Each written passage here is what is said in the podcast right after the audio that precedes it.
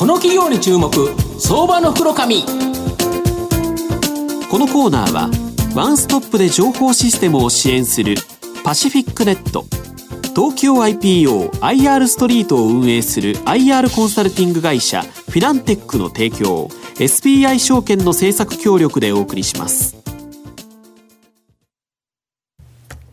ここからは、相場の福の神、SBI 証券、客員マーケットアナリスト、藤本信之さんとともにお送りいたします。藤本さん、こんにちは。毎度、相場の福の神こと、藤本でございます。まあ、前回も言ったような気がするんですけど、メッセンジャー、今日登板と。いうことで、まあ、阪神最終戦、安藤の引退試合ということで、まあ、今日は勝ってほしいなと思うんですが、えー、今日ご紹介させていただきますのが、えー、証券コード3979東証マザーズ上場ウルル代表取締役社長の星智也さんにお越しいただいています。星さん、よろしくお願いします。よろしくお願いします。よろしくお願いします。よろしくお願いします。えー、ウルルは東証マザーズに上場してまして、現在株価3635円ということなので、売買単位100株ですから、36万円少しで買えるという形になります。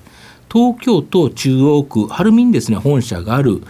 場所や時間にとらわれないクラウドワークという今までにない働き方を中心に、まあ、クラウドワーカーを活用した事業である CGS 事業、企業からデータ入力などを請け負う BPO サービス、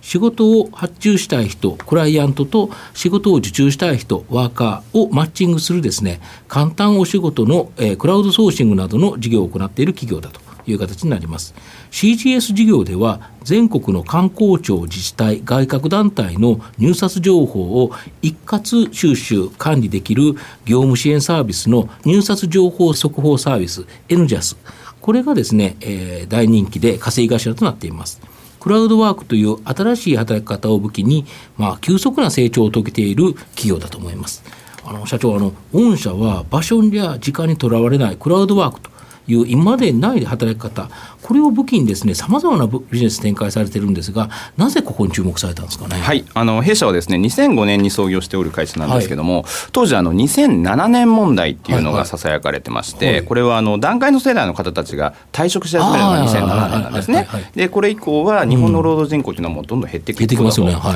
い、で、えー、社会問題が大きな社会問題がこれからやってくるとと。うん。うん、で一方であの子供が小さくて外に働きに出られないまあお母さんだとか家族があの家族に介護が必要で外出られない方、まあ、障害を抱えていらっしゃる方、こういった方々が今までできるお仕事っていうのは、内職って言われる、まあ、今まだありますけども、これはあの、まあ、非常に今時給換算すると低い単価が安い単価が安い、はい、あのお仕事。ただもうそれしかできないというような現状があったと。で一方であのパソコンですとかインターネットっていうのが急速に普及してきておりまして、えあの昔は電話で電話回線でこうインターネットつなげて、つないだらつないだ分課金されるっていうような時代から、今はブロードバンドって言いまして、常時、えー、常時接続で大容量の、えー、定額制のインターネットと。こういうふうに大きく世の中が、えー、変わってる背景がございましたので、私たちはこういったまあ環境の変化と、あとはそういった、えー、労働力不足、あるいはその自宅で働きたいというニーズ、ここをうまく合わせて、在宅ワークという働き方をスタンダードなものにしようと、こういうビジョンを掲げて、まあ、2005年に、えー、創業した会社でございまして。じゃあその在宅ワークっていう働き方をスタンダードなものにする、まあ、このスタンダードって非常にファジーな表現ではございますが、うん、えー、まあ、今で言うと例えばアルバイトとか派遣っていう働き方はスタンダードな働き方と言えると、はいはい、普通になってますよね、はい、誰でもやろなろうと思えばなれる、はい、在宅ワークもそういうような働き方にしていこうと、うん、じゃあそのために何をしなければいけないのかということを、うん、えー、今今までずっとやってきた、えー、企業でございまして、まあ、大きく3つの事業を展開しておりまして、はい、一つが、えー、BPO 事業と、はい、クラウドソーシング事業と、はい、えー、CGS 事業と、はい、この3つを、えー、今展開する会社でございます。なるほど。あと、あの御社の場合ですね、えっと、現在の稼ぎ頭というのが、全国の観光庁、自治体、外郭団体の入札情報をですね、一括検索管理できる、この業務支援サービスの入札情報速報サービス、はい、NJAS、はい、このサービスの概要とですね、まあ、今後の見通しを教えていただきたいんですが。はい、えっと、NJAS というのが、まあ、CGS 事業の、一つでございまして、うん、この、うん、そもそも CGS というのが、クラウドジェネレティブサービスの略でございまして、在宅ワーカーを活用して、我々自身がさまざまなサービスを、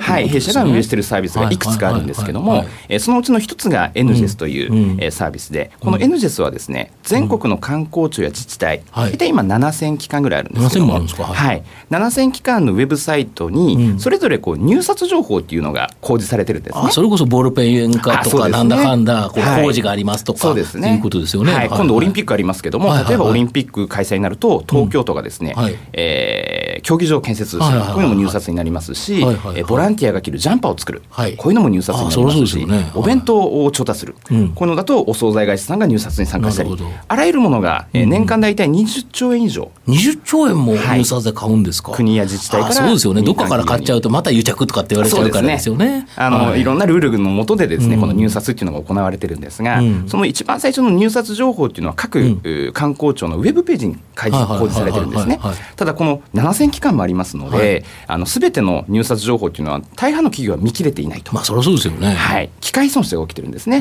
なので我々は在宅ワーカーさんを活用してですね、この7000のウェブサイトを全てチェックしてですね、え入札情報をデータベースにしてるんですね。でこのデータベースにしたものを企業様に月額いくらという形で、え提供させていただいておりまして、現在えっ、と2500社以上の、え企業様、まあ有料契約のお客様がおりまして、ここが毎年2、30%ずつこう伸びていってるわけなんですが、えこのサービスの一番の特、あの収益上の特性はですね、えかかるコスト、これは在宅ワーカーさんにお支払いする、えー、報酬収集、うん、報酬でございますが、うん、ここっていうのはもうずっと一定なんですが。別に自治体増えるわけじゃないし入札がものすごく増えるわけじゃないと。その通りでございます。いうことですよね、ただ企業数は今どんどんどんどん増やせてきている状況でございますので、うん、えー売上がまあ上がれば上がるほどですね利益率。が、はい、高くなるという、まあ、極めて、えー、ストックビジネスというような事業を展開して、うん、これで今もう完全に黒字になってもう今稼ぎ頭なんですよね。そうですね。これが稼ぎ頭なのに、はい、もっともっとこれ増えていく。やっぱりこれ今景気がいいから、実は入札って実は少ないかもしれないけど、はい、景気が悪くなったらいいんですよね。おっしゃる通りですね。やはりあの景気が悪くなると国が、あの民間企業への景気刺激として、うんうん、えー、お仕事いっぱい発注いたしますので、うん、まあ、景気が悪くなればなるほど、うん、我々にとってはは、えー、景気が良くなるサービスと、はい、なっております。なるほど。あとこの、えーと、御社のですねクラウドワーカーを活用したこの CGS 事業この NJAS 以外にさまざまなビジネスを考えられているそうなんですけど、はい、例えばどのような事業があって、はい、今後どういう見通しになるんですかね？はい、例えばですね、えー、幼稚園や保育園向けの写真販売管理システムというのを我々プロダクト開発して、うん、幼稚園保育園に無料でそれを提供しておるんですが、えー、そこにですね、うん、えー、カメラマンを、はい。えー、発見してるんですね、はい、で運動会ですとかあの遠足ですとか、はい、そういう写真を撮って保護者に、うん、えー、写真を販売すると、うん、これをすべて我々運営、うん、えー、展開しております、うん、でここでもカメラマンという人材が、うん。あまあ、我々全国に35万人の、在宅ワーカーを抱えたデータベースがございますので、幼稚園にカメラマンを派遣したりですとか、それ以外にも例えばですけども、空き家の収集をしたりですとか、えー、あるいは、えー、駐車場の、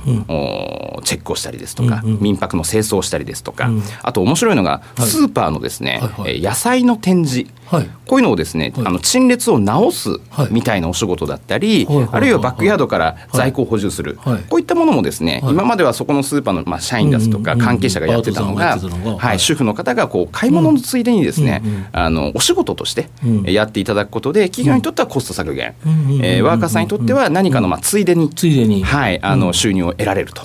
こういったものが今どんどんどんどん広がってきておりますので、まあ、我々はそれをきちっと、まあ、ビジネスとしてですね、サービスとして、えー、それをスーパーに提供したり、ワーカーさんにお仕事を提供したり、こういったまあ仲介の役割となるような、えー、事業っていうのをもうどんどんどんどんこれから、えー、立ち上げていこうと。なるほど、はい、では在宅ワークという新しい働き方でもうそこに労働力があるから、はい、これをうまく活用したビジネスをまず一つこのエルジャスっていうところで大きくまあ収益を上げてて、はい、まあ、その上に次のやつをどんどん今考えられてる。そうですね。第2のエルジャスが当たらないかなということですよね。ね。はい、エヌジェス自体がまあ非常に高収益で、うん、まだまだあの伸びしろも、うん、ございますので、うん、えー、現在、えーと、有料契約数2500 2500社ですけども、うん、あの入札に参加するためには資格が必要なんですが、その資格を持ってる企業っていうのが33万社ぐらい、はい、え33万のうち2500しかまだ告白化してない、はい、1%もいってないそうですね。とすると、これがどんどん伸びれば、はい、別にこれ、コスト変わらないから、はい、売上イコール、ほぼほぼこのここからの売上増っていうのは、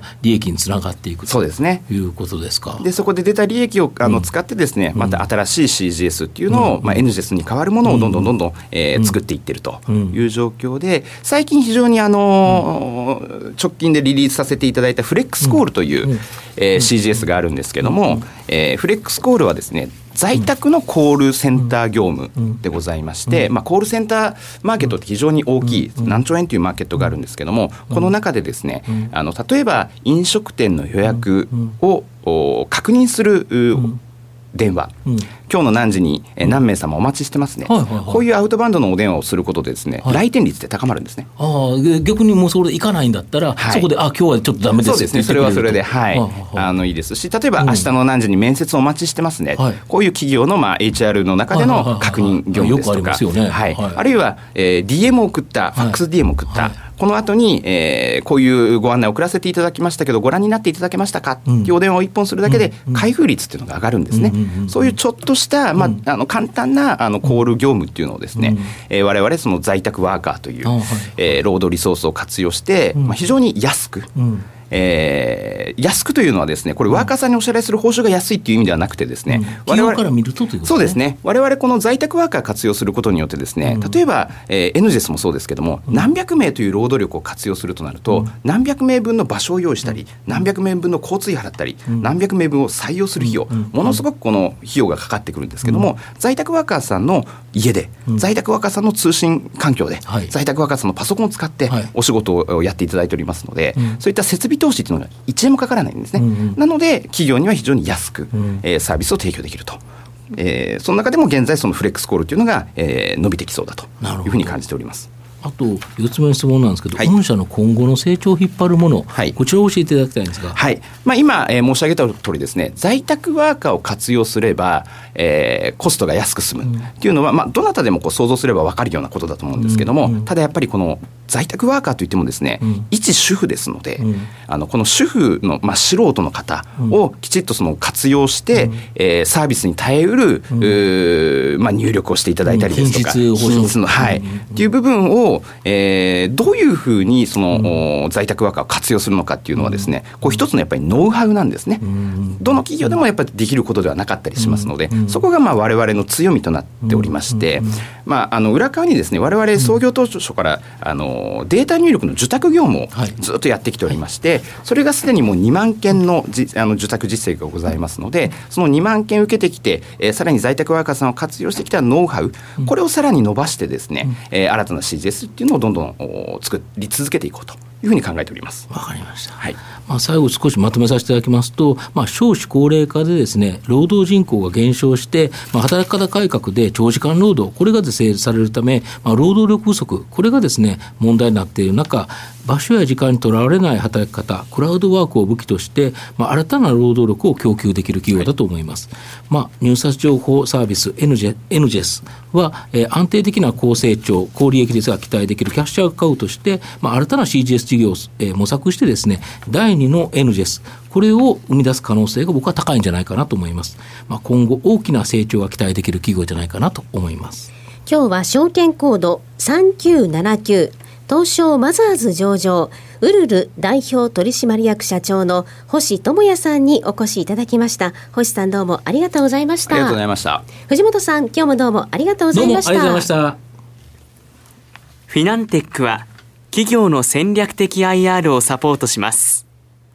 国内最大の IR ポータルサイトである IR ストリートは3万名以上の国内外の機関投資家を中心とした会員が登録しております。iPhone アプリによる利便性と英語コンテンツは特に外国人投資家のゲートウェイとなっています。企業と投資家のコーポレートアクセスを実現し、株価の流動性、フェアバリュー形成を実現いたします。この企業に注目、相場の袋紙。このコーナーはワンストップで情報システムを支援するパシフィックネット東京 IPOIR ストリートを運営する IR コンサルティング会社フィナンテックの提供 SBI 証券の政策協力でお送りしました。